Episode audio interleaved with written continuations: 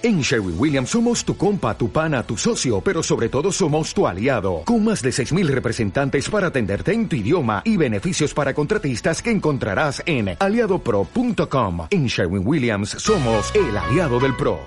Haz tu truco, le decían, y lentamente subía a lo alto de una esfera que parecía iba a estallar con su peso. Otro más, gritaban bajaba de la esfera y levantaba sus patas mientras el público estallaba en gritos de admiración. Haz otro. Y entonces levantaba una pata más, quedando en un equilibrio que poco tenía que ver con su tamaño. Decían que era un gran acróbata, un talento innato como saltimbanco. Algunos lo confundían con un contorsionista, pero en realidad bien sabía que no era más que un simple payaso, obligado a hacer reír a quienes el circo visitaban. Su mejor truco, su único truco real, era evitar que cada noche lo vieran llorar.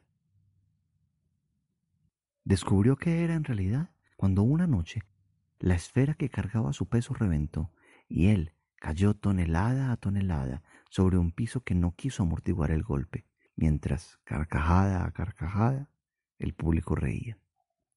Un payaso, nada más. A veces se consolaba pensando que su vida no era tan mala. Había recorrido el mundo o algo así. No era mucho el mundo que se recorre cuando desde un contenedor solo puede verse hacia afuera, estirando un poco la trompa.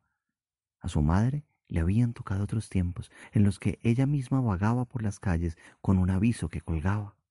Pero ya las ciudades no daban permiso a los elefantes de caminar por media calle, que siempre complicaba el tráfico y obligaba a pagar horas extras a los encargados de limpiar.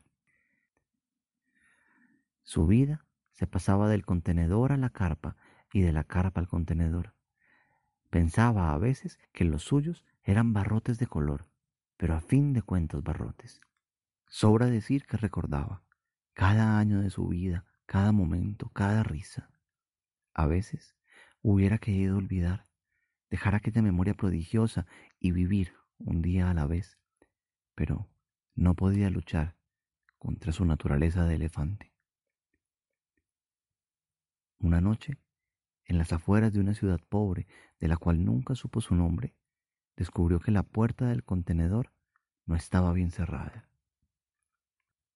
Así escapó. Corrió toda la noche y todo un día, ebrio de libertad. Despertó en un bosque hondo, oscuro. Nunca supo si lo buscaron o no. A fin de cuentas, era un elefante viejo que probablemente no valdría la pena recuperar.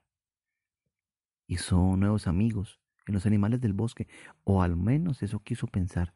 Todos ellos se impresionaban por su tamaño, por esa trompa larga y sobre todo por esa fuerza que permitía arrancar un árbol de raíz.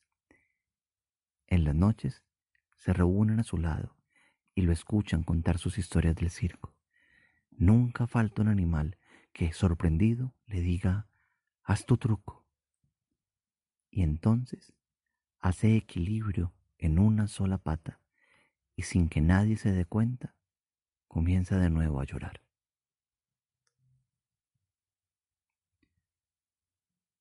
El cuento de hoy el elefante.